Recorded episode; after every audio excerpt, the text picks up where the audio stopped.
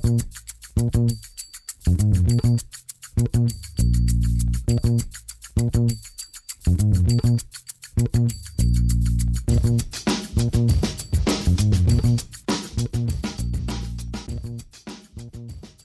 damit hallo und herzlich willkommen zu Football Rausch. Mein Name ist Tim Rausch und die in meinen Augen geilste Draft-Folge steht an. Deshalb habe ich auch wieder den geilsten Partner hier im Podcast am Start. Rahman Ruprell ist wieder da aus der Sommerpause. Hallo Rahman. Hallo Tim, was für eine Introduction. Also Sommerpause finde ich erstmal, hm, ja, geht's Frühjahrspause? Ja, ich habe auch schon überlegt, wie wir die Pause nennen sollen. Aber, weißt du, was du ähm, bist, Rahman? Du bist, bist wie ich? so ein äh, erfahrener Veteran in der NFL, der Mandatory Minicamp lassen wir sein, OTAs lassen wir sein. Ruf mich an, wenn es ernst wird, weißt du? So eine Woche vor Saisonstart komme ich rein genau. und das, die wichtigen Dinge, die nehme ich mit. Und der NFL Mock Draft von uns, der einzige, den wir dieses Jahr machen werden, der steht jetzt an und du bist wieder am Start. Äh, ich freue mich und ich hoffe, du hattest auch eine schöne Zeit in den letzten Monaten. Äh, Monaten sage ich schon, Monaten. um Gottes Willen. Wochen. ähm, ja, also, auf jeden Fall. Also eine, eine, anstrengende Zeit, aber ich hatte jetzt auch letzte Woche eine Woche Urlaub, das war auch schön. Ähm, ja, dann hast du, hast du mich fürs Veteran Minimum hier verpflichtet. Habe ich natürlich gerne angenommen, den Deal. Nee, Quatsch beiseite. Also hab wieder Bock, bisschen hier mit dir über Football zu quatschen und ähm, ich würde sagen, lass uns doch gleich starten. Ja, man muss vorher sagen, äh, es ist mein Mockdraft, also ich habe den hier aufgestellt. Äh, Rahman wird darauf reagieren. Es ist ein Mockdraft, der versucht abzuschätzen, äh, wie es im richtigen NFL-Draft dann läuft. Also es ist nicht unbedingt so, dass wenn jetzt ähm, ein, keine Ahnung, Derek Stingley vor Ahmad Gardner geht, dass ich den persönlich besser finde, sondern es geht dann eher darum, was ich denke, was die Teams besser finden werden. Ähm, und ich habe eben schon gesagt, ich werde versuchen abzuschätzen, wen die Teams wählen. Das ist dieses Jahr unfassbar schwierig. Also ich glaube, jeder, der von euch da draußen mal einen Mockdraft dieses Jahr gemacht hat und sich auch die anderen Mocks mal angeguckt hat, es ist einfach ein absolutes Stechen in der Dunkelheit. Also gerade weil man nicht weiß, wo die Quarterbacks gehen. Es gibt Mockdrafts, da gehen drei in den ersten zehn Picks. Es gibt Mockdrafts, da geht keiner vor Pick 20. Und da das so ein wichtiges Puzzlestück ist und man irgendwie nicht so richtig weiß, wo hier die Quarterbacks gehen, ähm, kann es teilweise sehr wild werden. Äh, ich habe mir trotzdem sehr, sehr viel Mühe gegeben. Ich hoffe, äh, ich kann alle Picks gut begründen. Ihr könnt gerne uns auf Social Media dann auch eure Meinung dazu sagen. Das sind ja auch immer gerade sehr spannend, welchen Spieler da euer Lieblingsteam von uns zugeteilt bekommt. Ähm, und ich würde sagen, Rahman, damit starten wir rein. Ganz unspektakulär an Numero Uno, äh, die Jacksonville Jaguars gehen mit Aiden Hutchinson. Und jetzt habe ich schon wieder vergessen, was ich eigentlich auch noch sagen wollte da wir ja auch schon zu allen Spielern was gemacht haben, die jetzt hier im Mockdraft genannt werden, oder zu fast allen, werde ich jetzt auch nicht noch ewig erklären, was den Spieler gut macht. Da würde ich einfach euch empfehlen, die einzelnen Folgen anzuhören. Die sind auf jeden Fall hörenswert. Da gibt es ausführliche Analysen. Und jetzt, Rahman, starten wir aber rein. Aiden Hutchinson, Nummer 1. Äh, ich habe schon damals gesagt in der Folge mit den Defensivspielern, dass er nicht der Spieler ist, in meinen Augen, mit dem allerhöchsten Potenzial, aber halt da bin ich, also bei Hutchinson bin ich mir relativ sicher, dass er ein guter NFL-Spieler wird. Und das ist ja etwas, was die Jaguars einfach dringend brauchen. Ja, definitiv. Es ist halt auch die Frage, ähm, was wollen die Jaguars? Die Jaguars haben letztes Jahr Trevor Lawrence genommen, also Quarterback ist sowieso keine Option. Wäre in diesem Jahr eh schwierig geworden bei der Quarterback-Klasse. Äh, und ansonsten wäre ich eigentlich relativ schnell bei, bei O-Line oder D-Line. Und äh, da du wieder Cam Robinson den Franchise-Tag auch gegeben hast und auch in Brandon Scherf investiert hast, ist eigentlich relativ wahrscheinlich, dass sie, dass sie Richtung D-Line gucken. Da ist Hutchinson so auch im Konsens, glaube ich, der, der Nummer 1-Pick. Kannst ihn äh, gegenüber von, von Josh Allen aufstellen. Ähm, Clavon Chason haben sie auch gedraftet. Äh, wann war das? Letztes Jahr, vorletztes Jahr? Ich weiß es gar nicht Jahr. mehr. Vorletztes Jahr. Noch nicht so funktioniert. Also da kriegst du nochmal einen dritten jungen Spieler, einen dritten jungen Pass-Rusher rein. Äh, ich glaube, das ist, das ist relativ. Also ist vielleicht noch einer der einfachen Picks in diesem Mock-Draft. Ja, Nummer zwei wird es dann schon gleich ein bisschen gegen den Strom. Ich gehe da nämlich nicht mit einem Quarterback, äh, ich gehe auch nicht mit Kayvon Thibodeau, sondern ich gehe mit Derek Stingley, dem in meinen Augen ähm, auch talentiertesten Cornerback der Klasse, beziehungsweise der mit dem höchsten Potenzial. Äh, und ich glaube, dass die Lions sich in ihrem Coaching-Staff umgucken. Und da ist Aaron Glenn. Und Aaron Glenn ist der äh, Defensivkoordinator und war vorher der ähm, Cornerbacks-Secondary Coach der Saints. Und da hat er auch sehr, sehr viele junge Spieler rangreift. Wir erinnern uns, die, die Saints Secondary, die, die ist eigentlich immer gut gewesen. Ähm, und da war auch ein Spielertyp wie Marshall Lattimore, der geschliffen wurde, der auch relativ ähnlich ist zu Derek Stingley.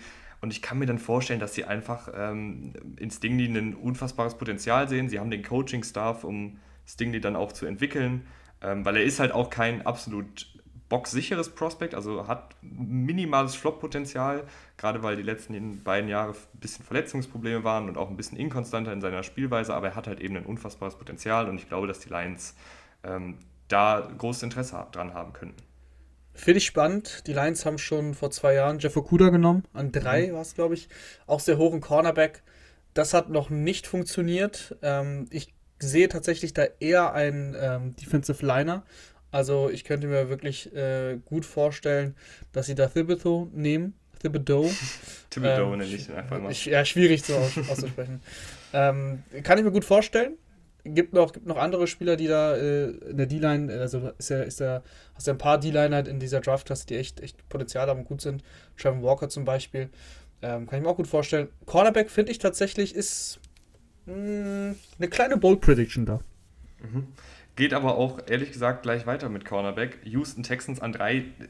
Die Texans können in jede Richtung gehen. Also ist es wirklich so, dass da keine wirkliche Stärke in dem Team ist, in dem Sinne, dass ich sagen würde, da können sie auf keinen Fall jemand Besseren im Draft finden und deshalb ist es bei den Texans echt absolut schwierig ähm, einzuschätzen, wen sie da ganz oben auf dem Board haben. Ich bin jetzt mal mit Ahmad Gardner gegangen, ein sehr, sehr groß gewachsener Cornerback, der viel Main-Coverage-Erfahrung hat ähm, und ich glaube, dass der jemand sein kann, der in der Texans Secondary mit einem defensiv orientierten Headcoach ähm, aufblühen kann.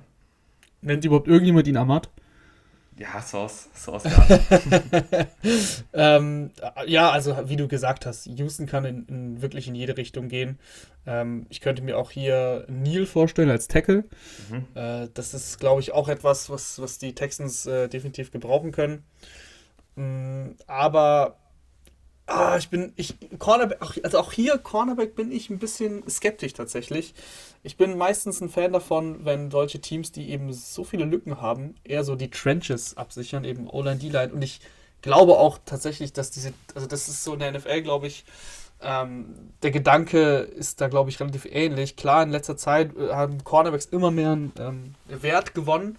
Aber gerade wenn ein Cornerback davor gehen sollte, das kommt dann natürlich ein bisschen darauf an, wo ist Source Gardner bei den Texans ähm, gelistet. Ist es ihr Nummer 1 Corner oder nicht? wenn es ihr Nummer 2 Corner war und sie eigentlich Stingley wollten, weiß ich nicht, ob sie dann an drei äh, einen Corner nehmen. Spannend, spannend auf jeden Fall. Aber ja, es kann in jede Richtung gehen. Die haben, also die Texans haben einfach so viele Lücken. Die Texans haben zumindest den Luxus, dass sie Best Player Available bei so ziemlich jedem Pick gehen können. absolut, absolut. absolut. Gehen wir weiter mit den New York Jets und jetzt kommt äh, Kayvon Thibodeau und äh, geht an vier nach New York und ich glaube, dass Robert Saleh äh, den mit offenen Armen empfangen wird. Ja, äh, guter, guter Pick. Also glaube ich auch, ist, ist ein Spieler, der sofort einen Impact haben wird bei den Jets. Äh, Jets Pass Rush, ähm, letztes Jahr äh, ein bisschen, bisschen Pech gehabt mit der Verletzung ähm, von, äh, wie hieß er noch, Dawson, genau. Ähm, ich glaube, dass, dass die Jets sofort eine Rolle für, für Thibodeau bekommen oder ja, eine finden werden für ihn. Und gerade das, das, das, die Kombination mit dem, mit dem Head Coach, mit Saleh, der da bei den 49ers ja wirklich eine richtig dominante D-Line aufgebaut hatte. Ähm, das könnte gut funktionieren. Die New York Giants äh, gehen an 5 mit Evan Neal Tackle und das ist, glaube ich, relativ simpel der Pick. Äh, tatsächlich aber die Giants Rahman einen, finde ich, einen Geheimkandidat, vielleicht hier sogar mit dem Quarterback zu gehen. Oh, das finde ich sehr spannend. Äh, das, auch das, eine sehr, also ich finde sehr gewagte These. Ähm, dein Pick im Endeffekt ist sehr, sehr solide und den sehe ich auch da. Also auf jeden Fall O-Line, das ist einfach schon seit Jahren ein Problem bei den, bei den Giants. Ich bin ja der Meinung, sie gehen halt mit, mit Jones in, in diese Saison. Ähm, und also mit Jones als klaren Starter. Und dann musst du ihm jetzt einfach nochmal alles Mögliche geben, was du ihm geben kannst. Du hast ihm letztes Jahr die Receiver gegeben, was mehr oder weniger funktioniert hat, eher nicht ähm, mit, mit Golladay. Aber ähm, du musst, du musst einfach, du musst ihm jetzt einfach auch in der O-Line Hilfe geben, weil das war ja sehr, sehr löchrig. Und wenn du, wenn du alles getan hast und es dann trotzdem nicht klappt, dann hast du deine Lösung. Aber jetzt mit dem Quarterback in der Klasse, die ja auch wirklich nicht ähm, ja, dazu verleitet, Quarterbacks zu nehmen so früh, äh, bin ich skeptisch. An 6 die Carolina Panthers. Äh, auch da gibt es Gerüchte, dass sie einen Quarterback hier nehmen. Ähm, ich glaube aber auch, dass ihnen sehr bewusst ist, dass Tackle nach wie vor ein großes Problem ist. Und egal, ob da jetzt ein Rookie-Quarterback steht oder ein Sam Darnold, wenn kein Tackle da ist, dann wird es wieder wahrscheinlich nicht gut aussehen. Und deshalb hier mit Charles Cross, dem in meinen Augen besten Pass-Protector, ähm, also rein was Pass-Blocking angeht, Offensive Liner, äh, an Nummer 6 zu den Carolina Panthers ich glaube tatsächlich, dass die Panthers so verzweifelt sind und einen Quarterback nehmen.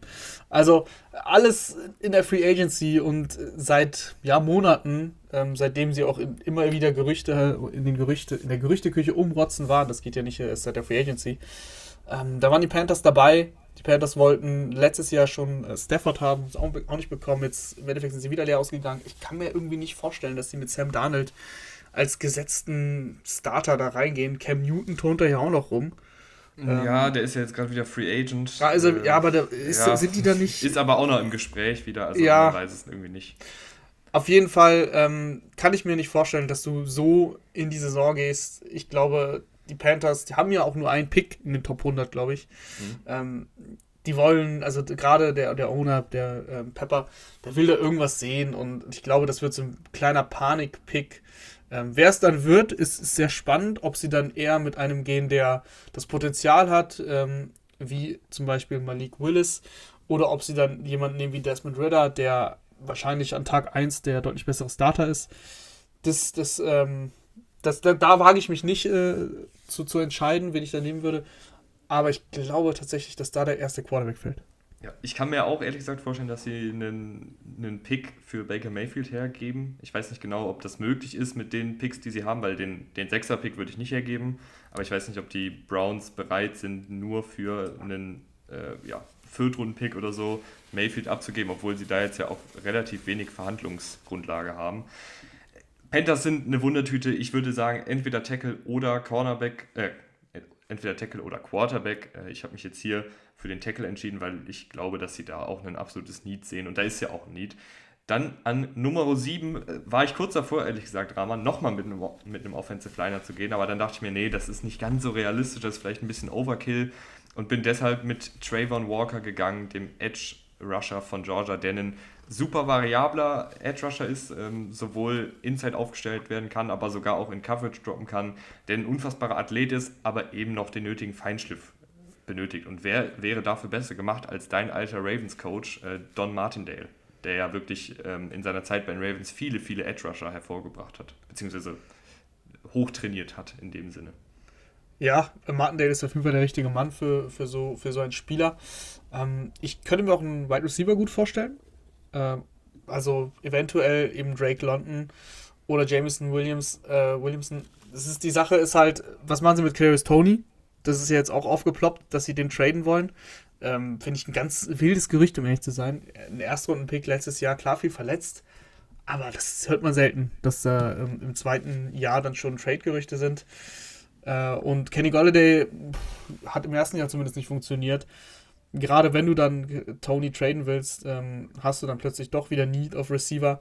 Könnte ich mir vorstellen. Ähm, aber die auch die Giants gehen wahrscheinlich am besten damit, wenn sie hier Best Player Available angehen. Weil so ehrlich musst du ja auch als Giants sein. Ähm, du, du bist eher in der Evaluation, immer noch in der Evaluation von, von Daniel Jones und eigentlich so deinem, deinem Kader und bist jetzt nicht, ich kann es jetzt eigentlich noch nicht wirklich Richtung Playoffs schielen. Da musst du dann nicht, ähm, nicht unbedingt den Mega Need bedienen, sondern eventuell doch den, den besseren Spieler einfach auswählen. Ja, Wide Receiver würde ich wirklich nur nehmen, sollte Tony wirklich getradet werden, was ja bisher auch nur so ein reines Gerücht ist, weil ansonsten hättest du da in meinen Augen einfach zu viele Ressourcen reingepackt. Du hast Sterling Shepard und Kenny Golladay mit richtig guten Verträgen ausgestattet. Tony mit einem Erstrunden-Pick geholt. Ähm, da wäre es, finde ich, ein bisschen overkill. Absolut, ja. Das ist ein, noch ein Wide Receiver in der ersten Runde holst. Nur, für den, Fall, nur für den Fall, falls Tony getradet wird, meinte ich das. Ja. Aber Rahman, äh, der erste Receiver geht jetzt von Bord und zwar Garrett Wilson an 8 zu den Falcons. Falcons auch so ein Team, können eigentlich auch in alle Richtungen gehen. Ich dachte mir nur, der Receiving Core der Falcons ist so löchrig und du brauchst am besten mit Mariota einen Receiver, der im Kurzpassspiel schnell offen ähm, werden kann und der da gutes Route Running und Catching mitbringt und das ist Garrett Wilson. Äh, den kannst du rumschieben, den kannst du im Kurzpassspiel und für diese mittellangen Bälle gut einbinden, was Mariotas Spiel halt hauptsächlich ist. Und deshalb äh, hier Garrett Wilson an 8 zu den Falcons. spannend. Spannend, dass du, dass du da eher Wilson siehst als, als London.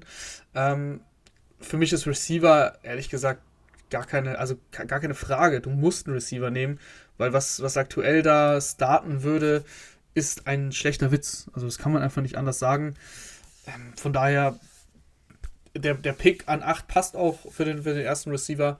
Wer es dann, dann wird von den, von den Top 3, ähm, schwer zu sagen. Aber ähm, den Receiver-Pick sehe ich. Ich sehe noch nicht wirklich Wilson.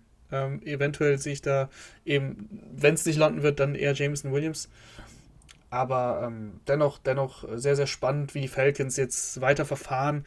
Weil, wenn man, wenn man ehrlich ist und sich den Falcons gerade anguckt, ist das ja auch eine einzige Baustelle. Also, äh, Marcus Mariota, okay, kann, kann spannend werden, aber so, ansonsten ist die Offense ja wirklich gar nichts. Also, außer Pitts noch. Sorry, Pitts habe ich vergessen. Ähm, und, und die, Defense, die alte Legende. Ja, aber der alleine oder der mit Pits, das, das reicht ja nicht. Ne? Das ist, mhm. äh, vielleicht für Fantasy Points äh, ist es ganz gut, aber mehr auch nicht.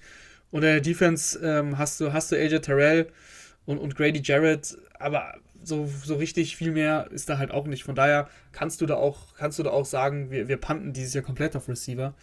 Ähm, und, und nehmen da den Spieler, den wir auf unserem Board noch am höchsten haben, ähm, was auch ein Tackle sein kann, was ein, was ein Pass Rusher sein kann. Äh, das, ist, das ist sehr spannend, spannend zu sehen, was für ein Approach die Falcons da wählen. Mhm. Sehr spannend finde ich es ehrlich gesagt auch bei den Seahawks, die, finde ich, äh, Quarterback gehen könnten. Aber ich denke, dass die Seahawks, die sind, sehen sich selber, glaube ich, noch in diesem Win-Now-Modus drin. Also wenn man so die Pressekonferenzen hört. Mit äh, Drew Lock oder wie jetzt? Ja, die, die schielen schon irgendwie noch auf die Playoffs, wenn man okay. die Pressekonferenzen hört. Und deshalb habe ich mir dann gedacht, okay, ähm, du brauchst aber auf jeden Fall einen Offensive Liner. Und Ikem Ekwanu bringt vielleicht auch ein bisschen das mit, was Pete Carroll gerne machen will, nämlich Stärke im Laufblocken. Und Pete Carroll, nehme ich an, will jetzt gerade mit Drew Lock als Quarterback äh, den Ball vielleicht eher laufen. Equano ist der beste Laufblocker in diesem Draft, ähm, ist da unfassbar gut, kann auch erstmal auf Guard starten, je nachdem, was die Seahawks benötigen. Ähm, aber hat einfach unfassbar viel Potenzial als Laufblocker, ist da auch schon ähm, was die Spielintelligenz geht, relativ weit. Der erkennt schon, wo, die, wo sich die Lücke auftut, wo man vielleicht noch einen Block setzen könnte, wo, von wo die Linebacker kommen. Ähm, also es ist nicht nur so, dass er jetzt dieser, dieser Power Guard ist oder Schrägstrich Tackle, der einfach nur durch seine Physis gewinnt, sondern auch schon durch seine Spielintelligenz. Und deshalb hier die Seahawks an Nummer 9 ähm, mit einem Tackle, Ikim Okwonu. Wahrscheinlich werden die Seahawks eh alles probieren, um aus dem, aus dem Pick rauszukommen und nach unten zu traden. Das ist ja das alte, die alte Seahawks-Leier, dass sie ähm, mit ihren First-Round-Picks äh, meistens so umgehen. Ich glaube, wenn sie da picken, dann ähm, sehe ich da auch ganz, ganz, ganz klar einen Tackle. Also, das ist eine Riesenlücke, die sie, die sie im Kader haben. Egal, ob du jetzt einen Quarterback brauchst oder nicht. Ich, ich bin einfach auch kein, kein Fan dieser Klasse. Gerade bei den, bei den Picks, wo wir uns immer noch befinden, also Top 10 dann lieber einen gestandenen O-Liner, gestanden in Anführungsstrichen bei einem Rookie, aber jemanden, der, der einfach eine viel, viel höhere Wahrscheinlichkeit hat, dass er eben in der NFL einschlägt, als ein Quarterback, der sehr, sehr wahrscheinlich ein Boomer-Bust-Potenzial hat. An Nummer 10 jetzt dein Jameson Williams und zwar zu den New York Jets. Und ich habe mir überlegt, wen würden die Jets vom Spielertypen her ganz gut gebrauchen können. Und Sie haben Elijah Moore, der ein sehr dynamischer Slot-Receiver ist. Sie haben Corey Davis, der das gute Route-Running mitbringt und äh, so als Outside-Receiver da durchaus gut ist für alle drei Ebenen des Feldes, also kurz, mittel und lang. Und wenn du jetzt noch Williams reinholst, einen absoluten Speedster, der natürlich auch noch gerade ein bisschen Verletzungsprobleme hat, aber das sieht, wenn man die Berichte verfolgt und wenn man die Videos sieht, sieht eigentlich ganz gut aus schon wieder. Ähm, und Williams ist einfach jemand, der dir dieses Element des vertikalen Passspiels viel mehr geben kann als irgendein Receiver, der gerade bei den Jets unter Vertrag steht. Und das ist ja auch die große Stärke von Zach Wilson gewesen, ähm, dass er eben einen unfassbar schönen tiefen Pass wirft. Und ich glaube, dass Williams ihm da echt weiterhelfen kann. Ja, die Jets waren ja auch im Rennen um Tyreek Hill.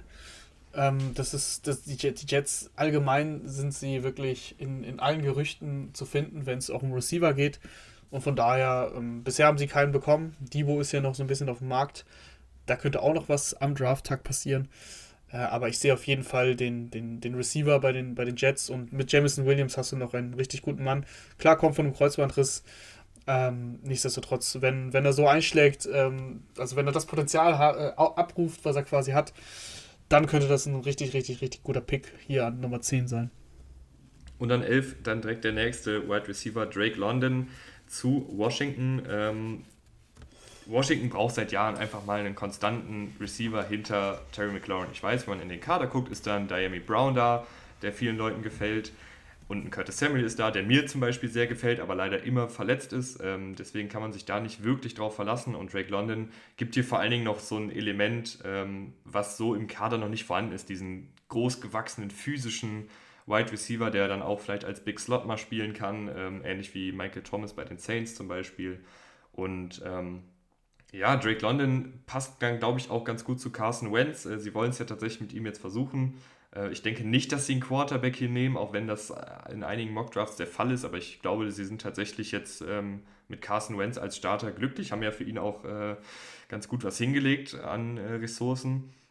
Und äh, Carson Wentz in seiner besten Zeit hatte ja auch mit Alshon Jeffrey einen großgewachsenen Receiver mit guten Händen. Ähm, und das ist Drake London eben auch.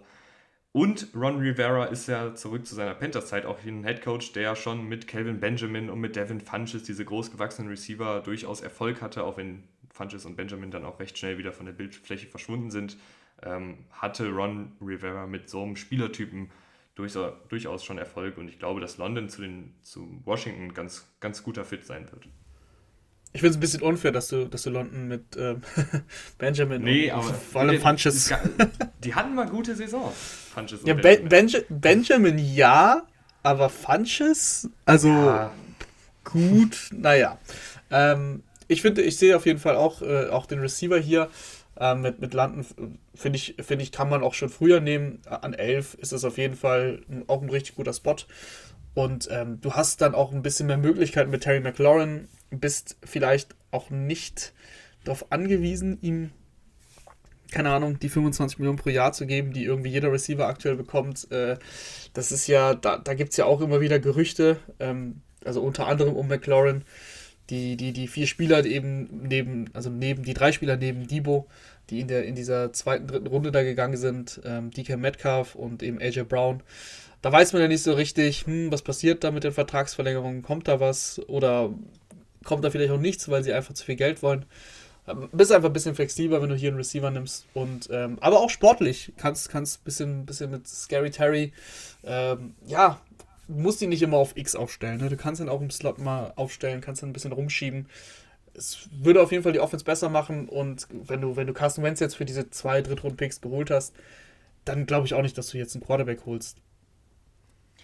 Die Minnesota Vikings holen bei mir einen Cornerback, denn, den, den äh, einen Cornerback brauchen sie in meinen Augen ziemlich dringend und sie gehen mit Trent McDuffie, ein sehr, sehr variabler Cornerback, ähm, der viel Erfahrung in der Zonenverteidigung hat, äh, durchaus aber auch rotieren kann, äh, im Slot spielen kann, sogar auf Safety rotieren kann äh, und Ed Donatel, der neue Defensivkoordinator, ehemalig bei den Broncos, ist da ja auch jemand, der zumindest zu Broncos-Zeiten, die Broncos sind auch ein Team gewesen, was, was gerne rotiert, was gerne auch Coverages, ich sag mal, versteckt. Da braucht es spielintelligente Cornerbacks und Trent McDuffie bringt das alles mit. Ist ein bisschen anders heißt, aber kann, glaube ich, innerhalb dieses Schemes ähm, da ein bisschen geschützt werden, in Anführungsstrichen. Also es ist ja jetzt, das Broncos Defensivscheme ist jetzt ja kein Scheme, was jetzt ihre Cornerbacks in Man-Coverage äh, alleine auf einer Insel, wie man so schön sagt, ähm, lässt, sondern eben viel mit Rotation arbeitet, viel mit Safety-Hilfe arbeitet und ich glaube, dass Trent McDuffie innerhalb dieses Schemes aufblühen kann, ist ein Spieler, der mir sehr, sehr gut gefällt in dieser Draft-Class.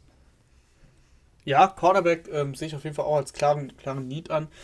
Ähm, ich weiß nicht so genau, ob Trent McDuffie da doch so hoch dann, also dass, sie, dass die Vikings da so hoch zuschlagen. Ähm, da kommt es so ein bisschen darauf an, wie die, wie, die, wie die Cornerbacks auch fallen. Also du hast sie jetzt sehr hoch. Du hast halt auf 2 und 3 ähm, die Top 2 Corner. Ähm, wenn einer von denen eventuell an 12 verfügbar ist, was in deinem Mockdraft sehr unrealistisch äh, klingt, ähm, dann glaube ich, dass sie da auf jeden Fall zuschlagen. Wenn nicht, kann ich mir hier aber auch äh, einen Offensive Liner vorstellen, einen Tackle. Ähm, von denen, wer auch immer da noch da ist, äh, von, von den Tackles, da haben wir ja einige, die, die in der ersten Runde gehandelt werden. Ähm, aber ja, das sind für mich so, so die, die. Obwohl die, die Vikings haben doch, haben doch Brian O'Neill und letztes Jahr noch Darius gedraftet. Ja, Darisaw war letztes Jahr eher nichts. Also klar, da musst du jetzt nicht nach, nach dem ersten Jahr ähm, sofort sagen, wir brauchen einen neuen. Aber ähm, ich, ich kann es mir trotzdem gut vorstellen, ehrlich gesagt, weil die Vikings da eigentlich schon länger immer wieder Probleme haben und wenn du dann noch einen dritten Mann, theoretisch einen dritten Mann, aber vielleicht ist er auch so gut, dass du ihn, dass du ihn starten Ja, du kannst. kannst ihn ja zur Not auch einen dann auf Guard stellen, das ist Genau. ja kein, kein Thema. Und ich finde halt bei Offensive Linern, du kannst eigentlich nicht zu viele haben, ehrlich gesagt. Also, das ist, das ist, ein, du siehst es eigentlich jedes Jahr. Es gibt von den 32 Teams wahrscheinlich maximal fünf, die, die mit ihrer Offensive Line durchspielen können. Da verletzen sich immer wieder Spieler.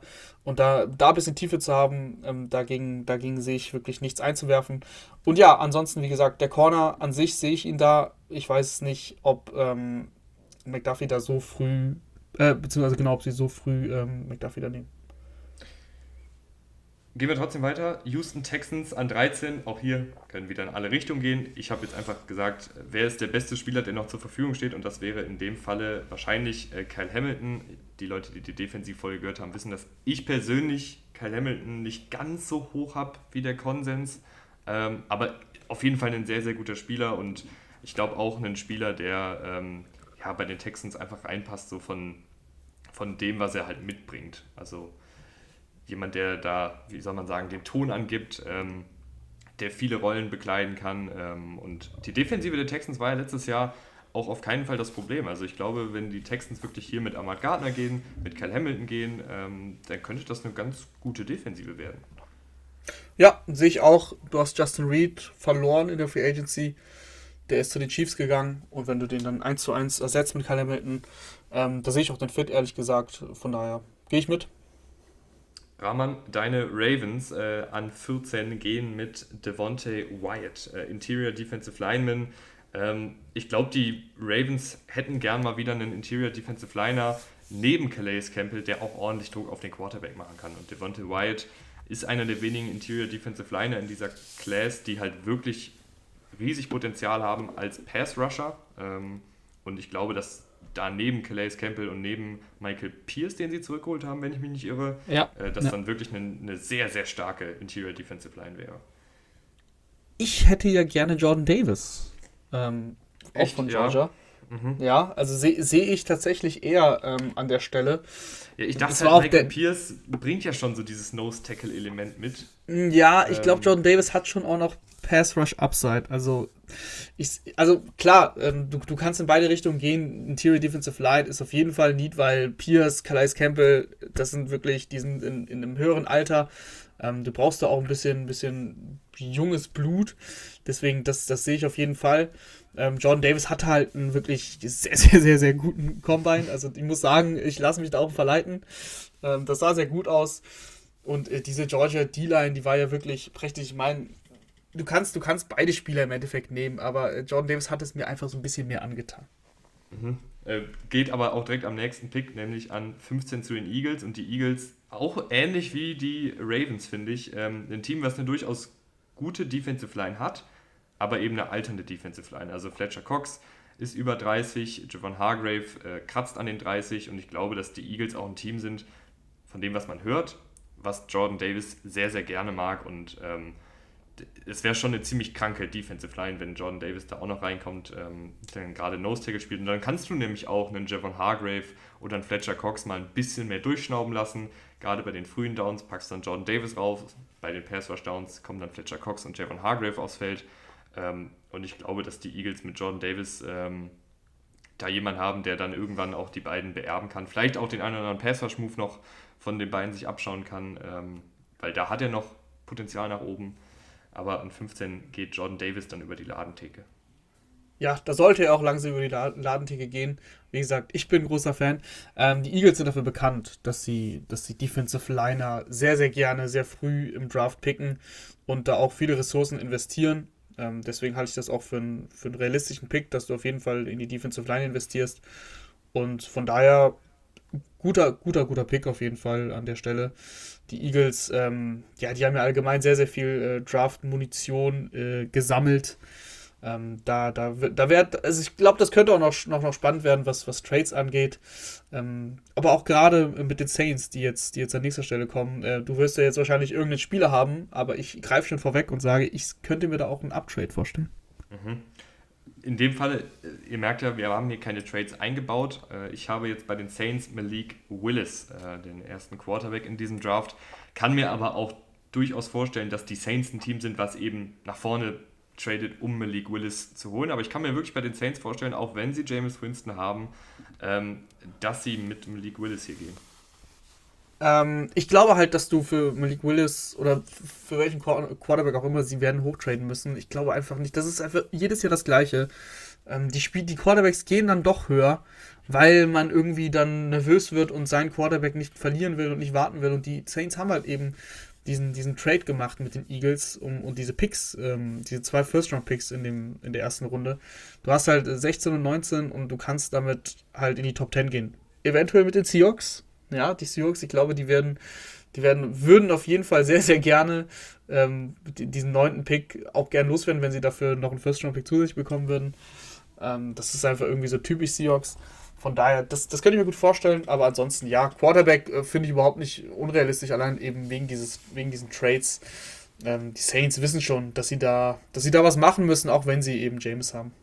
Mhm. Ich, ich kann mir tatsächlich auch vorstellen, dass die Panthers ein Team sind, was zurücktradet, wenn sie keinen Quarterback haben wollen. Also wenn sie sagen, ähm, wir wollen an 6 keinen Quarterback nehmen, äh, kann ich mir vorstellen, dass sie noch ein paar Picks sammeln, weil sie halt eben weil sie, ja, ja, weil sie einen Pick haben. in den Top mhm. 100 haben.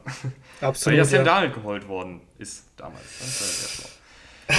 äh, zurück zu den Saints. Ähm, ich gehe aber auch mit dir, dass, dass man da was machen kann, aber finde ich auch nicht unbedingt muss. Also ich glaube, es wäre jetzt auch keine Katastrophe, wenn die Saints keinen Quarterback nehmen. Äh, aber was aber glaubst du, also Mhm. Ich finde diesen Trade so spannend, den sie gemacht haben mit den. Ich weiß es nicht. Was, also was wollen ja, sie denn damit?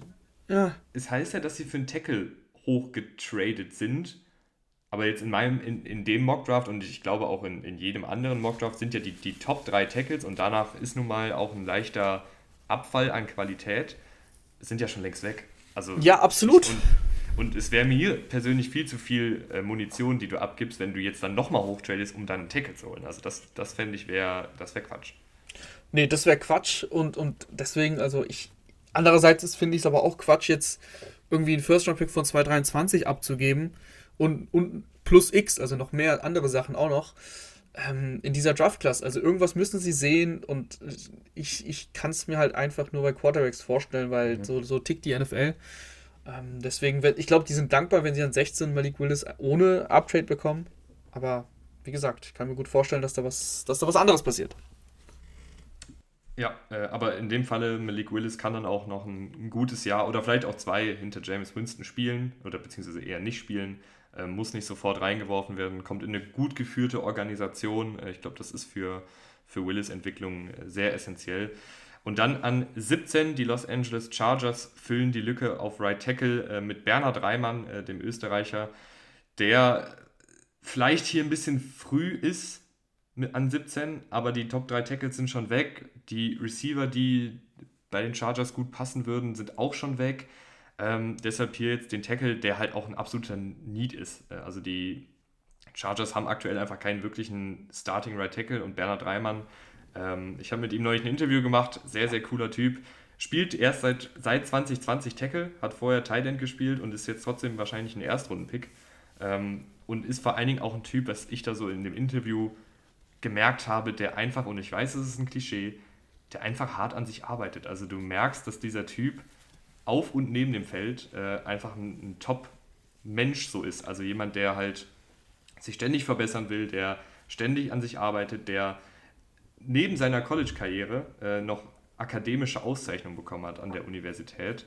Ähm, also wirklich ein, ein Prospekt, was man sich nur so wünschen kann als, als NFL-Franchise. Und Bernhard Reimann hat einfach diese athletische, dieses athletische Potenzial und hat sich auch über die letzten zwei Jahre, die er Tackle gespielt hat, unfassbar verbessert. Und wer weiß, was da das Endpotenzial dann ist. Ich, ähm, ich bin Fan an sich von Reimann. Also du hast, er hat halt un, also wirklich krass Upside. Ich bin bei den Chargers einfach nur nicht so sicher, ob sie an der Stelle auf einen Upside-Pick gehen wollen oder ob sie nicht lieber einen Spieler nehmen, der sie sofort wahrscheinlich sehr sicher verbessert. Weißt du, wie ich meine? Also, ja, also, ich, ich finde halt nicht, dass, also es gibt noch ein paar andere Tackles, die vielleicht dann in Frage kommen. Trevor Penning, Tyler Smith, aber auch das sind halt, also gerade Trevor Penning ist auch eher ein, ein Projekt, ähm, was die Press Protection angeht. Ich meine jetzt auch gar nicht unbedingt, dass man, dass man da bei Tackle, ich, ich meine gar nicht, dass man da unbedingt bei Tackle bleiben muss, sondern, Ach so. ah, okay. dass, dass du, ja, dass du einfach den Spieler nimmst. Also ich finde, dass, dass die, dass die ähm, Chargers mit ihrem Kader, den sie haben, echt gut aufgestellt sind und dass du da wirklich gezielt, gezielt auf Spieler gehen kannst, der dich quasi in dieser Saison jetzt besser macht. Mhm. Also der dich relativ sicher besser macht. Klar, Reimer kann dich natürlich deutlich besser machen, aber da ist halt, ne, das ist halt deutlich unwahrscheinlicher einzuschätzen einfach. Ähm, das, ist, das ist das Einzige, was ich meine, weil die Chargers einfach für mich ganz klar im Win-Now-Modus sind, egal ob sie letztes Jahr in den Playoffs waren oder nicht. Es sind, und egal, dass es die, es sind die Chargers, ich weiß, aber die Chargers haben einen unfassbar guten Kader, ähm, haben in der Free Agency auch gute Arbeit gemacht. Äh, ich könnte mir vorstellen, dass du da auf Linebacker vielleicht nochmal dich verstärkst. Ähm, das, das, das, das, ist mein einziger Punkt. Aber äh, Reimann ist auf jeden Fall ein sehr, sehr spannendes äh, Projekt. Mhm. Ja, also Linebacker kann man hier auch machen. Devin Lloyd beispielsweise wäre, finde ich, relativ früh, auch wenn man sich so halt Positional Value anguckt und guckt, dass bei gerade Linebacker in den letzten Jahren in der ersten Runde auch viel gefloppt sind. Ähm, also es ist halt eine so komplizierte Position zu spielen, weil du einfach äh, so viele Aufgaben gleichzeitig im Kopf durchgehen musst, dass da manche Linebacker einfach dann der Sprung von der NFL, äh, vom College in die NFL ähm, nicht so glückt.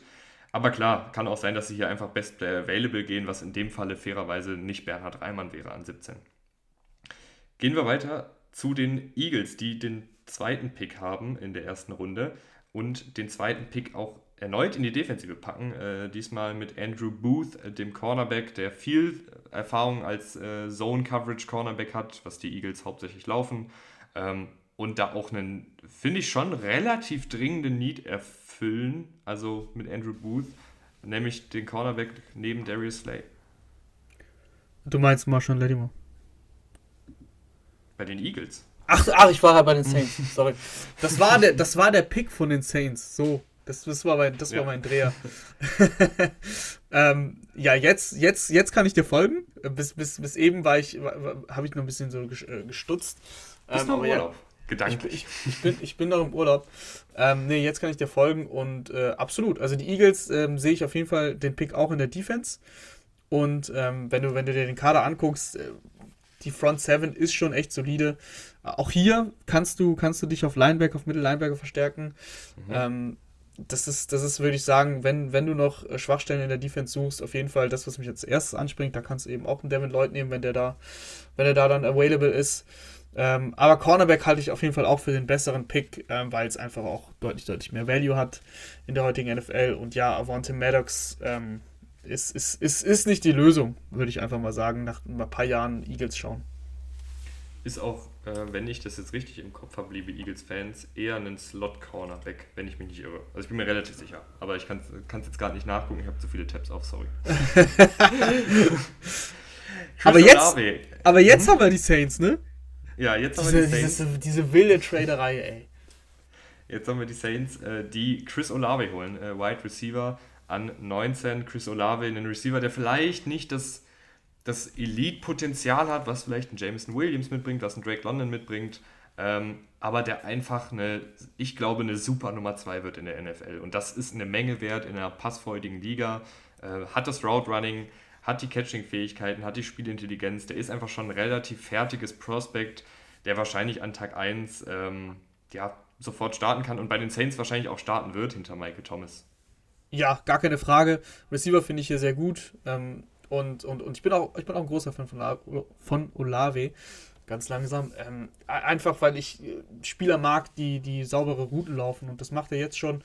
Ähm, ich glaube, wie du gesagt hast, äh, hier ist für mich kaum Bastpotenzial. Äh, du kriegst einfach einen guten Spieler, der durchaus auch Potenzial hat. Ähm, aber selbst wenn er eine richtig gute Nummer 2 wird, machst du hier alles richtig. Die, die Saints sind einfach auf Receiver dünn besetzt. Michael Thomas hat jetzt auch gefühlte zwei Jahre keinen Football gespielt.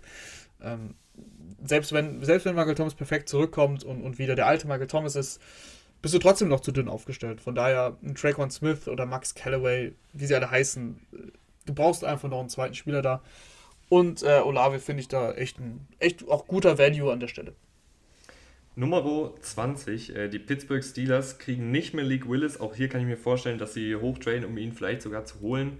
Ähm, sondern sie gehen mit Desmond Ritter, äh, der natürlich vielleicht nicht das Potenzial hat von Malik Willis, aber einfach schon sehr, sehr weit ist in seiner Entwicklung. Also jemand, der das Spielfeld schon gut lesen kann, der meist gute Entscheidungen trifft, der auch eine gewisse Mobilität mitbringt. Ich glaube, da hätte Cincinnati ihn sogar noch ein bisschen häufiger einbinden können. Ist sehr, ziemlich athletisch äh, für einen Quarterback.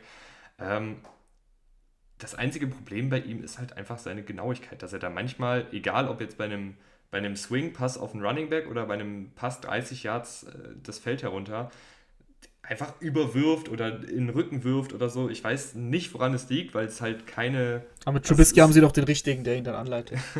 ja, es ist, es ist halt so ein komisches Phänomen bei Ritter, weil es nicht irgendwie so ist, dass es jetzt konstant passiert. Und es ist jetzt auch nicht was, was jetzt irgendwie bei gewissen Würfen passiert. Also wenn du jetzt sagst, okay, der hat einfach ein Problem, tiefe Würfe nach links zu treffen. So, dann wäre das eine, ein Bereich des Feldes, wo man vielleicht dann arbeiten könnte oder das einfach meinen könnte, sondern es ist halt wie, als würde jemand ab und an so einen Knopf drücken und als würde ich dann da auf Quarterback stehen äh, und den Ball werfen. Also ich, ich, ich verstehe das manchmal nicht, woher das kommt und ich glaube, es ist auch nicht was, was jetzt irgendwie Mechanics sind. Keine Ahnung, aber vielleicht ist das auch etwas, was der Steelers Coaching-Staff ähm, dann wegtrainieren kann und ich glaube, dann sind die Steelers auch zufrieden mit einem Quarterback, der ähm, ganz gut werden kann. Obwohl in der Division reicht es vielleicht dann auch nicht, ne? jetzt wo ich sogar drüber nachdenke. dieses Jahr nicht. Also, also dieses Jahr auf keinen Fall.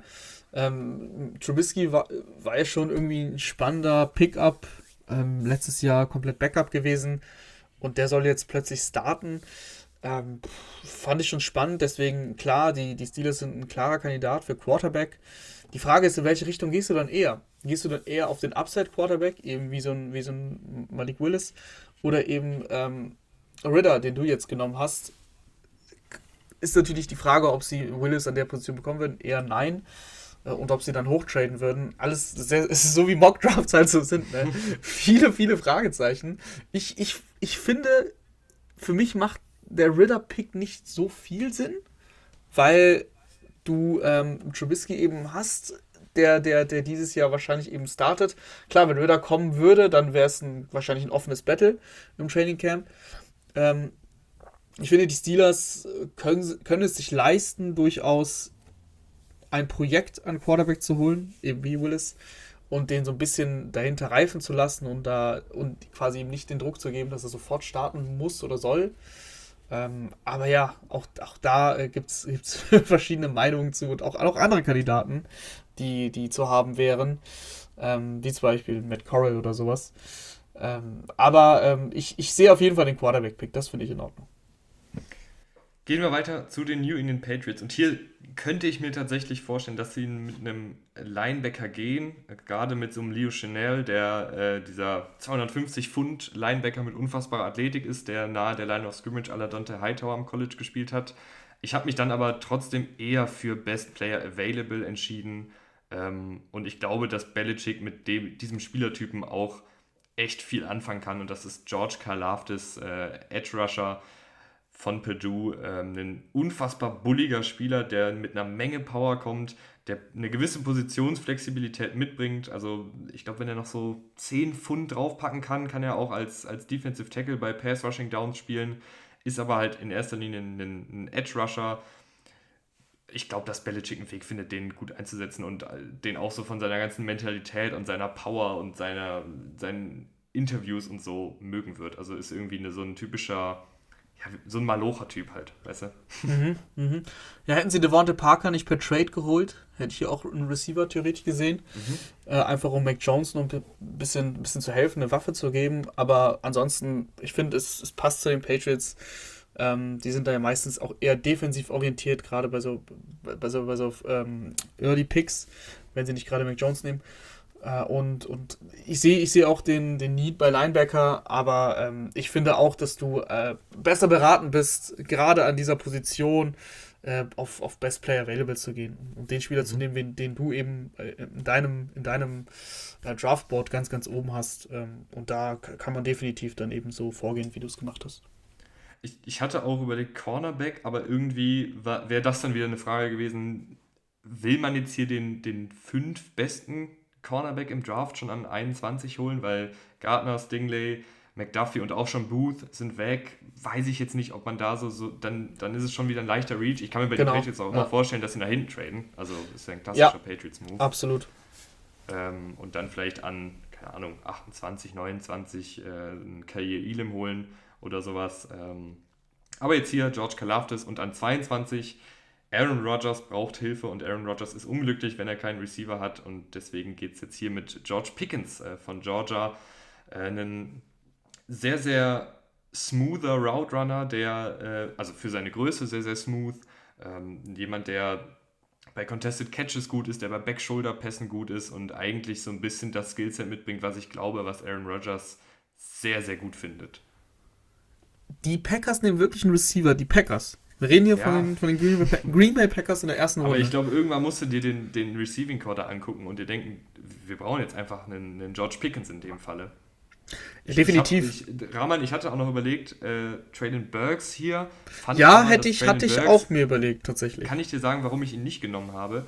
Weil Traylon Burks, glaube ich, nicht ganz so gut in das Scheme reinpasst, weil er nicht so ein Timing-Route-Running-Receiver ist, weißt du? Ich glaube, mhm. Rogers ist jemand, der liebt es halt, dass seine Receiver zur richtigen Zeit an der richtigen Stelle sind und das ist, basiert alles auf Timing und auf schnellen Routen und auf Kommunikation zwischen Run, äh, Quarterback und Wide Receiver und ich glaube, Traylon Burks ist einfach nicht der, der Route Runner für diese Offensive.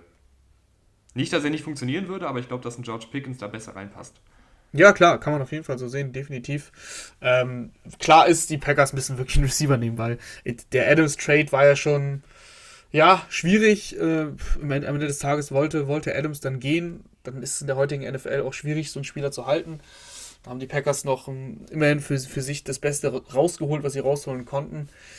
Äh, aber du musst natürlich jetzt, also mit Rogers, der jetzt teuer verlängert hat, musst du ihm einfach irgendwelche Spieler geben. Also, und da meine ich halt wirklich irgendwelche Spieler, weil die Packers ja auf Receiver, wenn ich mir jetzt mal so das Receiving Corps ähm, so anschaue, Alan Lazar, Sammy Watkins, Randall Cobb, ja, äh, du hast letztes Jahr mal Rogers in der, in der vierten Runde geholt, hat, hat in der, der Saison dann kaum gespielt, wenn dann als Returner eingesetzt du, da musst du einfach mehr Ressourcen reinstecken. Äh, von daher kann man auf jeden Fall so machen und sollte man auch so machen.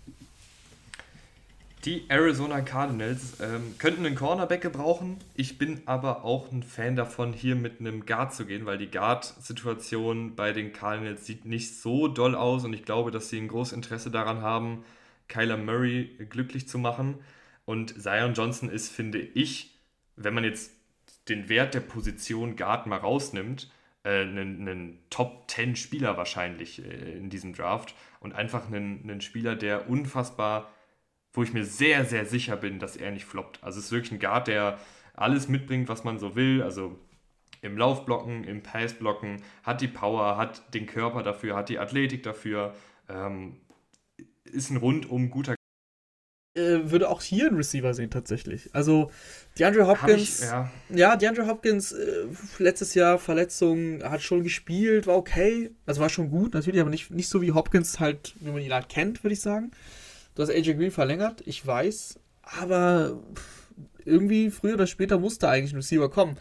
Ähm, Rondell Moore ist, ist, ist der einzige äh, noch junge Receiver ähm, mit Potenzial, also den ich da für längere Zeit sehe. Ant Anton Weasley hat letztes Jahr auch ein paar Touchdowns gehabt, ich weiß, aber ähm, wir reden jetzt hier von, von, von First-Round-Talent.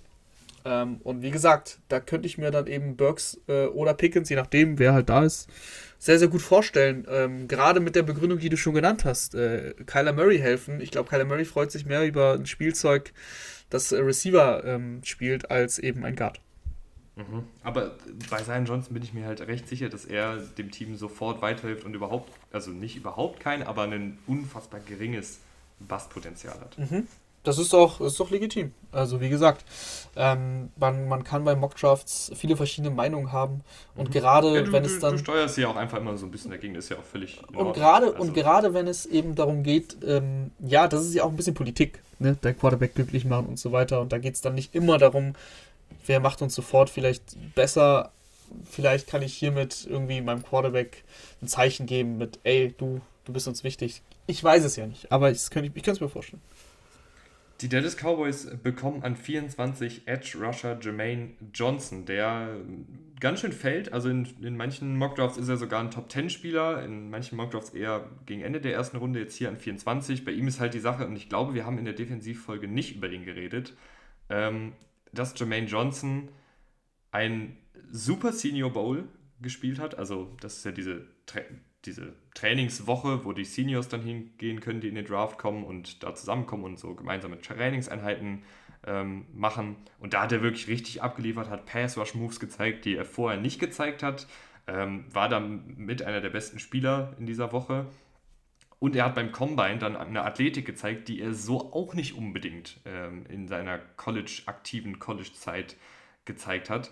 Und jetzt ist gerade so ein bisschen die Sache, gut, auf Tape ist er vielleicht irgendwie so ein Ende erste Runde, Anfang zweite Runde Pick. Jetzt hat er aber beim Senior Bowl und beim Combine noch Sachen gezeigt, die er so in, der, in dem Ausmaß einfach noch nicht gezeigt hat. Deswegen glaube ich, kann er tatsächlich hier an 24 gehen. Ich kann mir aber auch vorstellen, dass manche Teams das so gut fanden, was er gezeigt hat, dass er vielleicht noch eher geht. In dem Falle jetzt zurück zu dem eigentlichen Pick. Die Cowboys kriegen mit Jermaine Johnson einen sehr, sehr ähm, einen, einen Power-Rusher, der aber auch Speed mitbringt. Ähm, und das brauchen sie einfach gegenüber von DeMarcus Lawrence, weil aktuell sieht die Defensive Line der Cowboys nicht so sexy aus. Nee, tut sie nicht. Ich glaube, ich glaube, der wird schon weg sein, ehrlich gesagt. Ähm, mhm. weil, weil, kann, kann, gut sein. Ja, ich, ich glaube einfach, dass der Hype, der Hype kam halt zur richtigen Zeit. Ähm, und, Aber sagen wir mal so, Ramon, bevor du, mhm. bevor du weiterredest, äh, ich kann mir auch vorstellen, angenommen jetzt ein Jermaine Johnson ist weg, aber dafür ist ein Kalaftis noch da, dass sie dann hier mit Kalaftis gehen. Also ich mhm. glaube, dass die, die Cowboys einfach gut beraten wären, auf Edge Rusher zu gehen. Ja, sehe ich, seh ich auf jeden Fall auch so. Nur ähm, nochmal zu Jermaine Johnson. Also wie gesagt, der Hype kam zur richtigen Zeit und, und ich, ich sehe das, was du meinst mit, mit, dem, mit dem Tape. Aber auch, auch hier, ähm, der Draft hatte einfach auch teilweise seine eigenen Gesetze, um drei Euro ins Phrasenschwein zu werfen. ähm, und und äh, an, an, so einem, an so einem Draft Day kann viel passieren und in der, in der, in der, ein, in der Woche davor noch ähm, werden Spieler teilweise hochgehypt und ich finde, dass, der, dass die Formkurve sozusagen des, des Hype-Trains bei Jeremy Johnson in die richtige Richtung zeigt für ihn. Äh, wie gesagt, deswegen glaube ich, dass er wechseln wird, aber ich finde Edge dennoch eine gute Wahl. An 25 gehen die Buffalo Bills äh, mit Kaye Elam, Cornerback, der wahrscheinlich in diesem Press-Zone-Cover-System der Bills ziemlich aufblühen wird. Das kann er sehr, sehr gut. Das hat er bei Florida schon viel gespielt. Ähm, und ich glaube, dass die Bills damit auch einen ganz, ganz dringenden äh, Need decken würden, weil ich finde, der Rest des Kaders ist eigentlich so, dass der relativ gesettelt ist. Ich glaube, du kannst noch einen Receiver wählen, musst du, finde ich, aber nicht unbedingt. Und äh, einen zweiten Cornerback hast du aktuell einfach nicht wirklich im Kader, finde ich. Ja, also ähm, White hat sich letztes Jahr, hat sich letztes Jahr auch verletzt, also kommt von einer ernsthaften Verletzung zurück. Und äh, du, du hast es eigentlich schon ganz, ganz richtig gesagt. Cornerback ist ein klarer Need. Du brauchst ja mittlerweile eher drei Cornerbacks in der NFL meistens. Ähm, von daher sehe ich, seh ich auf jeden Fall, falls sie, falls sie da nicht mitgehen, also kein Cornerback holen, was mich auch wirklich wundern würde, aber falls dann einfach der Spieler nicht da ist, den sie, den sie gerne hätten, ähm, kann ich mir auch tatsächlich noch einen Pick in der O-Line vorstellen. Also mhm. die O-Line hat letztes Jahr gut gespielt, ähm, aber wenn man sich die O-Line mal so anschaut, auch vom Potenzial her und so weiter, mh, da kann man schon auf jeden Fall noch Ressourcen investieren. Und äh, von ja. daher sehe ich das, je nachdem, wie, wie, das, Dra wie, der Dra wie das Board im Endeffekt fällt, äh, auch als Möglichkeit wäre auch eine typische Bills-Herangehensweise. Ich habe das Gefühl, gerade in den Lines, also Defensive Line, Offensive Line, da, da haben sie ja ganz gern irgendwie einfach so sieben, acht Leute und gucken dann einfach, wer die besten fünf sind oder beziehungsweise in der Defensive Line die besten vier. Äh, also kann gut sein, dass hier vielleicht auch ein Teil Linderbaum in Frage kommt oder ein Trevor Penning gerade fürs Laufblocking. Kommt halt auch ein bisschen darauf an, wie hoch sie diese Spieler dann haben. An Nummer 26 äh, kommen für mich eigentlich zwei Positionen in Frage und eine dritte, die ich gleich noch sagen werde, da, da will ich deine Meinung hören. Entweder du investierst in die Interior Offensive Line oder du gehst auf Wide Receiver. Ich glaube, dass die Titans eher auf Wide Receiver hier gehen und äh, Traylon Burks holen, der vom Spielertyp hin, immer mal wieder gerne mit AJ Brown verglichen wird.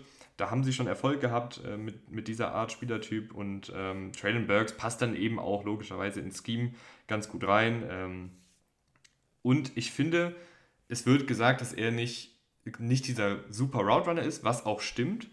Aber es gibt ein paar ganz wenige Routen, die er gut läuft. Und das eine davon, oder ich würde sagen, seine Paraderoute, wo ich wirklich sage, da hat er gutes Route Running, da versteht er auch, wie er sich zu positionieren hat, sind tiefe Crossing-Routen. Und das ist ja das, das Titans ähm, Bread and Butter, will ich ja fast schon sagen, hier, um im Englischen zu bleiben. Aber die Titans lieben einfach diese tiefen Crossing-Routen quer übers Feld. Tannehill trifft dann die Receiver im Lauf und dann sind Burks oder auch AJ Brown eben in der Lage, aus vollem Lauf heraus einen Tackle zu brechen, den Ball in die Endzone zu bringen oder was auch immer oder Big Plays zu kreieren. Und ich glaube, dass Traylon Burks sich bei den Titans da auch ziemlich wohl fühlt in dieser Offensive. Ähm, kann mir aber, und das ist jetzt die dritte Position, Rahman, du kannst natürlich auch was zu Traylon Burks sagen, aber ich habe noch eine Frage. Sind die Titans für dich ein, ein Geheimtipp für einen Quarterback? Nein. Also, okay. Geheimtipp kann man sagen. Okay, der Geheimtipp ist okay. Aber ähm, ich glaube nicht, dass sie auf. Also, ich glaube es einfach nicht. Kann ich mir nicht vorstellen, mhm. dass sie mit Quarterback gehen. Äh, ich finde Titans Kader solide. Ich glaube, dass die Titans ähm, sich von der nächsten Saison einiges versprechen, gerade in dieser Division. Und äh, allein deswegen würden sie, glaube ich, keinen Pick verschwenden, in Anführungsstrichen, für einen Quarterback, der dieses Jahr nicht spielt.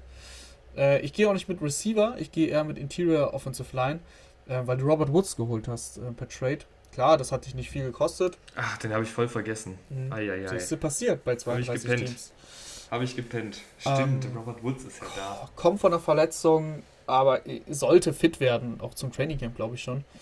Äh, von daher, ich, ich mag das Receiving Corps mit Brown und Woods und du hast Westbrook Okina, der letztes Jahr seine Momente hatte. Du hast Austin Hooper geholt, das heißt, du bist auf Titan ähm, auch besser, was Receiving angeht. Äh, von daher, ich sehe ich seh den Need äh, auf, auf Guard tatsächlich. Also mhm. da auf Guard oder du oder du holst vielleicht sogar noch, noch einen Tackle. Du hast äh, Dylan Raduns letztes Jahr geholt, ähm, bist aber da wirklich nicht breit aufgestellt äh, hinter, hinter Leon. Ähm, kann ich mir auch vorstellen, aber ich auf jeden Fall O-Line. Mhm. Äh, weißt du, was mich ärgert? Ich, ich hatte Woods irgendwie richtig unter den Teppich gekehrt, hab's vergessen und hatte sogar in meinem ersten Entwurf für diesen Mock Draft der Tyler Linderbaum, den ich auch für ein super Scheme halte. Aber dann habe ich mir irgendwie gedacht, ach, neben AJ Brown wäre nochmal so ein Traden Burks gut. Mann, Passiert den Besten, aber, ne? Ja, aber, aber selbst mit Woods kann ich mir auch irgendwo noch eine Welt vorstellen, wo sie dann vielleicht jetzt ein bisschen auch überkompensieren, weil er letztes Jahr auf Receiver war es ja echt eine Katastrophe, weil halt auch Ich glaube einfach, dass die Titans, die Titans immer noch glauben, dass ihr Mittel zum Erfolg Derrick Henry ist. Und mhm. dass sie da einfach nicht zu viel in Receiver investieren wollen. Und das hat mit Woods perfekt gepasst. Der, der kostet zwar viel, also vergleichsweise viel, ähm, aber war halt, was war das, ein Sechstrunden-Pick oder sowas, ne? Also war mhm. wirklich nicht viel. Und ähm, dadurch hat sich das, glaube ich, für die erledigt. Zumindest in der ersten Runde. Aber auch da, auch da, ähm, macht Spaß in die Glaskugel zu schauen. Äh, ich freue mich, ich mich jetzt schon auf Donnerstag und, und ähm, wer weiß, vielleicht, vielleicht haben wir eine Überraschung und es kommt doch der Quarterback, wie du gerade gesagt hast, als Geheimtipp. Hm. 27, die Buccaneers ähm, gehen hier dann jetzt mit Tyler Linderbaum. Äh, ist vielleicht nicht der perfekte Scheme-Fit, muss ich ehrlicherweise zugeben. Ähm, deswegen hatte ich auch überlegt, ob sie hier mit, mit einem Canyon Green gehen, äh, ihn auf Guard sofort stellen, der halt noch ein bisschen mehr Power, noch ein bisschen mehr auch einfach Masse mitbringt als, als Guard, also einfach nochmal 30 Pfund mehr wiegt und gerade in diesem Scheme, was die Buccaneers laufen, mit eben viel Power Runs. Ähm, Aber ganz kurz, ich, ähm, siehst du ja. Linderbaum da als, als Guard in der Position? Ja, ich würde ihn tatsächlich in dem Falle jetzt dann auf Guard stellen, an Buccaneers Stelle. Genau, ja, weil du hast ja Ich Jensen. glaube, da könnte es dann halt äh, ein bisschen schwierig werden für ihn und dann hätte ich aber gesagt, auf lange Sicht äh, ist das vielleicht dann auch jemand, der Ryan Jensen beerben kann, der mhm. jetzt, glaube ich, einen Zweijahresvertrag bekommen hat. Ich glaube sogar drei. Ich glaube sogar drei, aber ähm, das wollte ich nur nochmal fragen, weil die, die, die Bugs sind halt, also mehr Win-Now wird es nicht mit Brady. Ähm, von daher sehe ich da jetzt keinen Spieler, der eventuell erstmal auf die Bank muss. Aber ja, wenn du ihn auf, auf Guard stellst, auf, auf Left Guard, ähm, da, da, haben sie, da haben sie auf jeden Fall eine Lücke. Sie haben ja Shaq Mason zumindest geholt, der wird, denke ich mal, auf Right Guard starten. Äh, da kann ich mir ihn auch gut vorstellen. Ich muss aber sagen, äh, der Scheme-Fit gefällt mir echt nicht so ganz. Mhm. Also je mehr aber, ich aber nachdenke jetzt.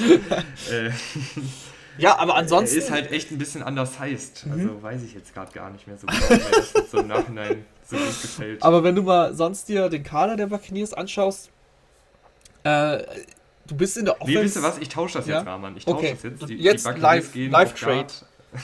Die, die Buccaneers gehen auf Guard äh, mit, mit Kenyon Green. Okay. An 27. der halt einfach ein bisschen mehr Power mitbringt, der mehr Physis mitbringt als Tyler Linderbaum. Tyler Linderbaum ist eher dieser sehr, sehr agile Center, der halt, dadurch, dass er auch ein bisschen leichter ist, eben super ist, was äh, Blocken in der Bewegung angeht, was Blocken bei Screenpässen angeht, dass er da dann ähm, sich die Linebacker schnappt, die Safeties schnappt. Aber Kenny Green ist halt einfach ein bisschen, ein bisschen mehr Power, ein bisschen mehr Masse und ist, glaube ich, dann für dieses Power-Scheme auf Guard bei den Buccaneers besser geeignet. Also die Buccaneers gehen an 27 mit Guard Kenyon Green. Gut, dann haben wir das jetzt auch geklärt. Ich wollte gerade noch über den Kader der Bucks reden. Ähm, ich finde, in der Offense haben sie sonst eigentlich kein Need. Ähm, mhm. deswegen gucke ich, guck ich auf die defensive Seite. Da haben sie im, im defensiven Backfield zumindest Logan Ryan geholt.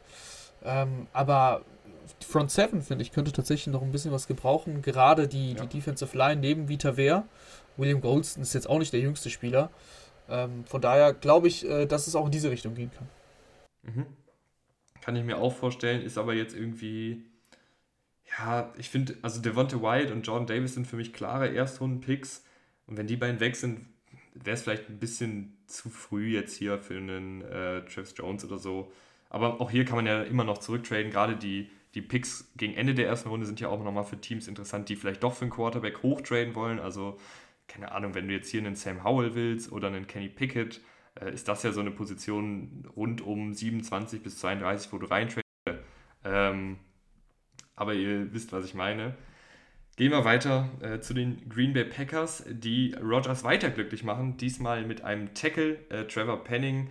Trevor Penning braucht noch eine Menge Feinschliff. Ist ein unfassbar aggressiver Laufblocker, der auch eine unfassbare Athletik mitbringt, aber einfach noch äh, sehr, sehr inkonstant ist, was Passblocking angeht, der auch noch Probleme mit Penalties hat. Also da ist er manchmal einfach zu aggressiv, labert zu viel, nachdem der Pfiff schon kam, äh, schmeißt irgendwelche Edge Rusher noch zu Boden, nachdem der Pfiff kam, was einfach Strafen nach sich zieht. Aber ich glaube, es gibt wenige Coaching-Staffs, die besser darin sind, Offensive Liner zu schleifen als die Packers. Also die machen da wirklich super Arbeit jedes Jahr mit ihren Offensive Linern.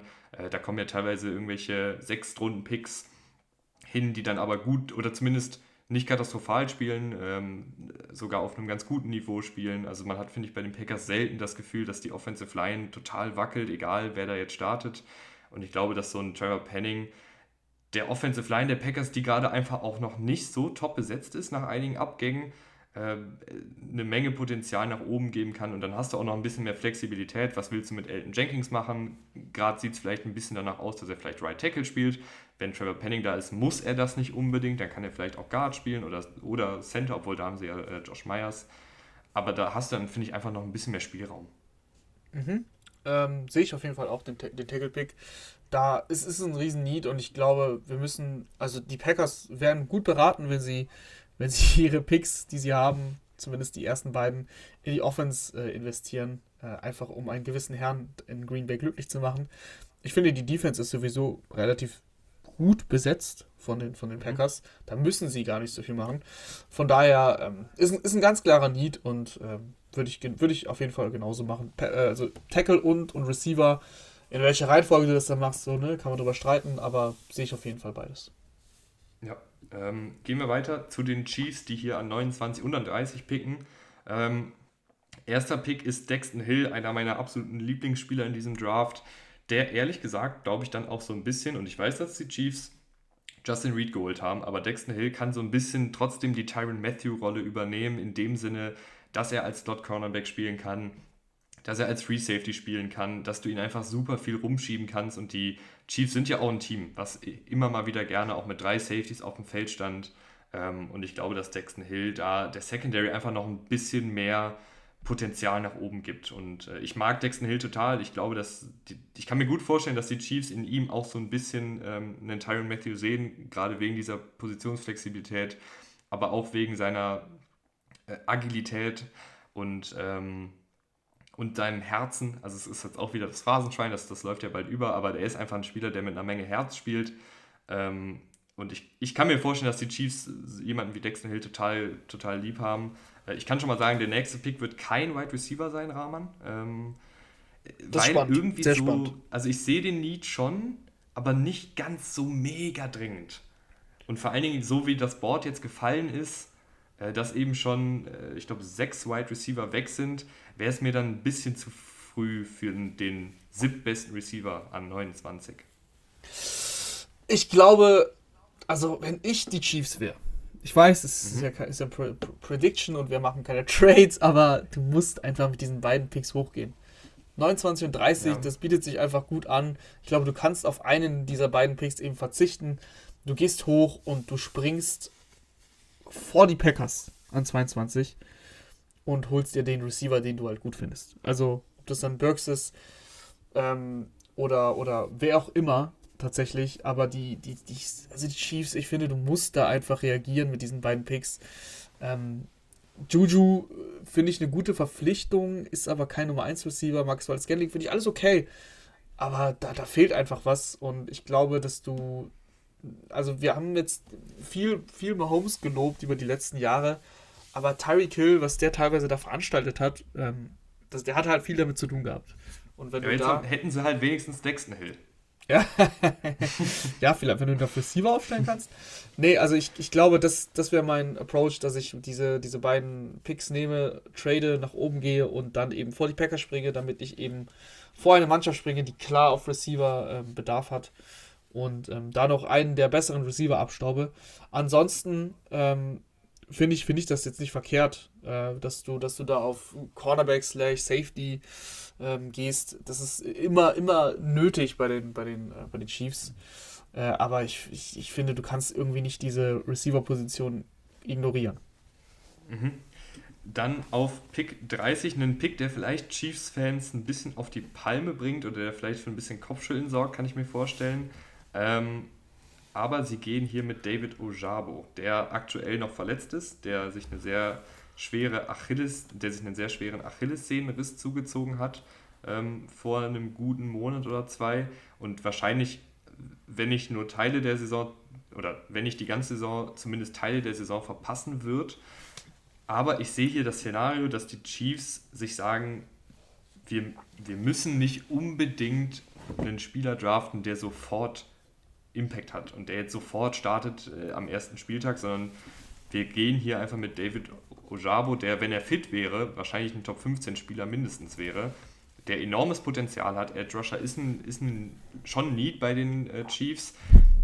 Und wenn du dann so ein bisschen hier einen Spieler dir sozusagen Klaus, der eigentlich ein Top 15 Talent ist, aber halt durch Verletzungen jetzt stark gefallen ist, der dann vielleicht nächstes Jahr sozusagen wie so ein zusätzlicher Erstrundenpick dazukommt, hat das, finde ich, auch eine ganze Menge Wert, aber ich kann verstehen, wenn man sagt, ich will keinen verletzten Spieler draften. Ja, in der ersten Runde. Also, das ist mir einfach zu früh, um ehrlich zu sein. Aber es ist dann so ein bisschen wie, wie Jeffrey Simmons bei den Titans, weißt du? Mhm. Da, der war ja auch das erste Jahr, ähm, glaube ich, über weite Strecken angeschlagen, beziehungsweise verletzt, wenn nicht sogar das ganze erste Jahr. Ich weiß es gerade gar nicht mehr so genau. Ähm, ich glaube, er hat dann gegen Ende gespielt. Und so ein ähnliches Szenario wäre halt bei Ojabo auch denkbar, weil der halt eine Menge Potenzial auf Edge Rusher mitbringt. Ich bin einfach sehr skeptisch bei einem Achillessehnenriss. Das ist für mich die schlimmste Sportverletzung, die es gibt. Ähm, von daher tue ich mich da sehr schwer ähm, in der ersten Runde. Klar, du sicherst dir damit noch, weil er ganz am Ende der ersten Runde ist, die, die 50 Option. Und du hast ihn quasi, also das erste Jahr, ehrlich gesagt, da brauchst du nicht darauf zählen, dass er spielt. Ähm, dann hast du ihn noch vier Jahre, äh, wenn, du, wenn du möchtest. Aber boah, ich finde einfach, dass die, dass die Chiefs da. Mh, hm, du kannst einfach andere Wege einschlagen. Die Chiefs sind für mich nicht das Team, was so einen Pick macht. Das ist für mich ist eher ein Team, das, das eben sich denkt, wie die Jaguars in der Anfang der zweiten Runde oder äh, die Lions, alle Mannschaften, die an Anfang der zweiten Runde kommen, ne, äh, dass, dass die sagen, wir brauchen ihn halt nicht nächstes Jahr unbedingt und deswegen holen wir ihn jetzt. Mhm. Ja, es ist okay. Es ist wie gesagt nur eine, eine Idee, ja, es ist auch die so rumgeflogen ist. Legitim, die Idee zu haben. äh, aber ich, ich, kann, ich kann mir durchaus auch vorstellen, dass sie hier einen Wide Receiver nehmen, äh, dass sie hier einen Edge Rusher nehmen. Also das sind so die beiden anderen. Also sie nehmen ja in dem Fall auch einen Edge Rusher, aber ich meine eben einen Edge Rusher, der ja. fit ist und der sofort spielen kann. Ja. Ähm, das kann ich mir auch durchaus vorstellen. Oder halt, wie du sagst, ein Szenario, wo sie hochtraden, kann ich mir auch vorstellen. Dann jetzt an 31 nehmen die Bengals ähm, Tyler Linderbaum. also hier geht er jetzt dann tatsächlich übers Board. Jetzt ist er doch verfügbar. Ähm, und ich, ich denke, dass die Bengals damit einfach so diesen Offensive Line Rebuild komplett erfüllt haben. Also dann dann kann, sie haben ja Ted Karash geholt, der hat letztes Jahr auch schon viel auf Guard gespielt bei den Patriots, das kann er dann jetzt auch machen, Linderbaum auf Center und du hast wirklich eine gute Offensive Line. Absolut, also, also Offensive Line haben sie äh, wirklich sehr, sehr krass verstärkt. Ähm, würde mich tatsächlich ein bisschen überraschen, wenn sie tatsächlich dann nochmal einen Pick da investieren. Ähm, ich könnte mir auch vorstellen, dass sie Richtung Cornerback schielen. Äh, sie haben Ile mhm. Apple verlängert, aber da, also da wäre jetzt, wäre nicht schlecht, wenn da noch ein bisschen Verstärkung wäre. Ähm, aber ansonsten, wenn ich mir so den Kader der, der Bengals angucke, ist es ja, ist ja die Qual der Wahl und da kannst du schon, schon darauf gehen, eben den Best Player für dich, der eben noch zu, zu haben ist, den zu nehmen. Und wenn das Linderbaum ist, dann ist das auch total in Ordnung. Nur haben sie halt wirklich jetzt einiges gemacht für die Offensive Line. Ähm, deswegen bin ich da ein bisschen skeptisch. Aber ähm, der Pick ist auf jeden Fall total okay. Und ich, ich finde es ja gut, wenn du, habe ich eben schon gesagt, mehrere Offensive Liner hast und, und da sieben gute Offensive Liner oder sieben spielbare, top. Also dann bist du halt einfach gut aufgestellt und, und hoffst nicht darauf, dass, dass einfach alle fit bleiben. Mhm. Äh, in dem Falle würde ich aber sagen, Tal Linderbaum ist hier schon relativ weit gefallen, ist vielleicht dann bei den Bengals sogar auch der Best Player available. Ja. Ähm, und deshalb kann ich mir vorstellen, dass sie dann sowohl den Best Player available nehmen, als auch einen Spieler, der zumindest noch ein gewisses Need bedient. Ähm, und das dann ist es vielleicht auch so ein Szenario wie letztes Jahr bei den Chiefs, dass man fast schon so ein bisschen überkompensiert, äh, weil halt eben in den Playoffs da einiges schiefgelaufen ist in der Offensive Line ähm, und Joe Burrow einfach geschützt werden muss. Jetzt aber der letzte Pick, äh, Nummer 32. Äh, ich habe überlegt, hier einen Quarterback zu nehmen für die Lions, mhm. war dann aber irgendwie doch nicht so mega angetan von einem Sam Howell oder von einem Matt Corral hier und bin deshalb auch eher mit Best Player Available gegangen. Ähm, und das ist Devin Lloyd, der hier richtig gefallen ist in dem, in dem Mock Draft, aber irgendwie bin ich bei Linebackern dieses Jahr, äh, während Hammer sich noch eine Chipstüte aufmacht, ähm, bin ich bei Linebacker. Schön wär's. Ich, ich, ich leide, leide wirklich extrem unter, unter Heuschnupfen und habe mir gerade eine neue Packung Taschentücher geholt. ähm, äh, bei Linebackern bin ich einfach sehr, sehr skeptisch und ich habe auch das Gefühl, dass die NFL da vielleicht ein bisschen skeptischer wird, weil wir einfach eine Menge Linebacker in den ersten Runden sehen, die nicht funktionieren, weil es einfach eine unfassbar schwierige Position ist, ähm, da den Sprung von College in die NFL zu schaffen. Und Devin Lloyd ist aber dann doch wieder einer der wenigen, die am College so unfassbar viel Spielintelligenz gezeigt haben, die auch die nötige Athletik mitbringen, obwohl er jetzt nicht der allerathletischste Linebacker ist, also das auf keinen Fall. Er ist ein guter Athlet, kein sehr guter Athlet, aber er ist halt ein, ein Linebacker mit einer Menge Spielverständnis, ähm, der so in Coverage auch schon die Instinkte gezeigt hat und das ist ja etwas, was in der NFL total wertvoll ist mittlerweile, diese Linebacker, die eben nicht komplett verloren sind, ähm, wenn sie in Coverage agieren müssen und die Lions können einen Linebacker auf jeden Fall noch gut gebrauchen und Devin Lloyd könnte da der Mittellinebacker der Zukunft sein. Wenn er soweit fällt, ähm, definitiv, dann ist er ein echt guter Pick, eventuell sogar ein Stil. Ähm, übrigens hier, David Ojabo wäre hier ein sehr gutes Szenario. Ne? 50 mhm, Option. Kann auch sein. 50 Option, ähm, eine Mannschaft, die nicht unbedingt jetzt sofort mega gut sein muss, beziehungsweise es auch nicht sein wird und das weiß. Und ähm, bei so einem Team sehe ich das und eben mit der 50 Option, die die Lions ja noch haben, die Rams äh, hatten ja ursprünglich diesen Pick.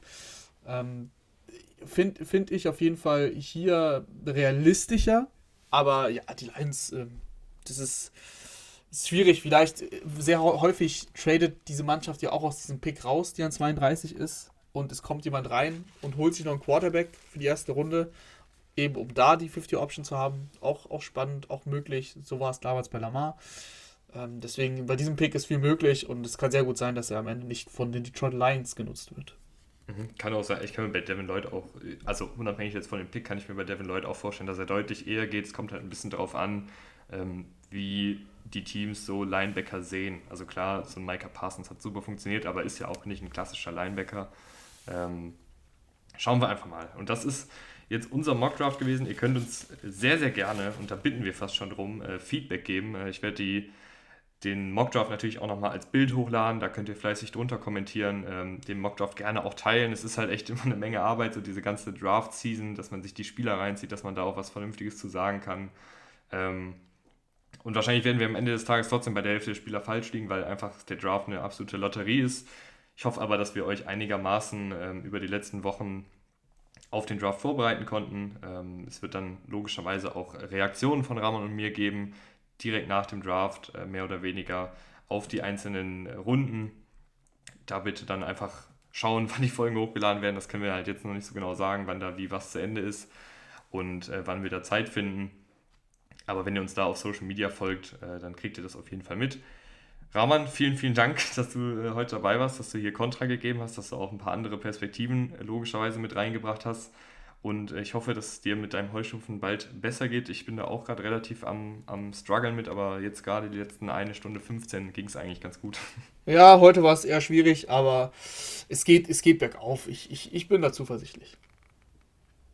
Alles klar. Dann schönen Abend noch. Wir nehmen das hier an einem, an einem Sonntagabend auf. Ähm, Folge werdet ihr dann Montagmorgens in eurem Podcast Postfach finden. Ähm, danke fürs Einschalten und bis zum nächsten Mal. Ciao.